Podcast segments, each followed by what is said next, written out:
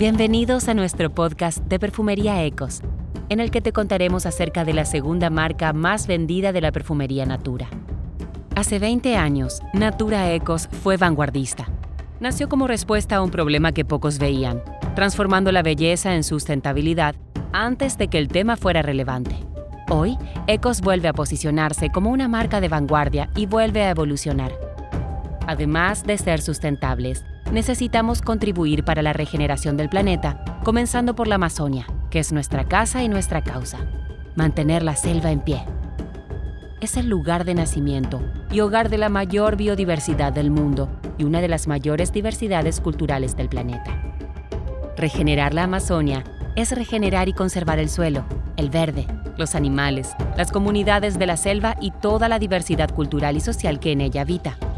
Ya no basta con ser sustentables, es necesario posibilitar que la vida se restablezca. Es por eso que nuestro ciclo productivo es regenerativo.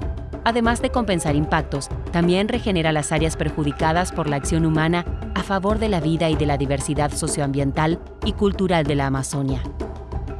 Nuestros secos frescores son eau de toilette desarrollados a partir de óleos esenciales y extractos aromáticos 100% naturales. Y como todos los productos de Natura Ecos, son producidos a través de bioprocesos que respetan la vida de los animales, de las personas y de la selva. Al elegir un frescor de Ecos, no solo eliges una perfumería fresca y vibrante, fortaleces los ingresos de familias guardianas de la naturaleza.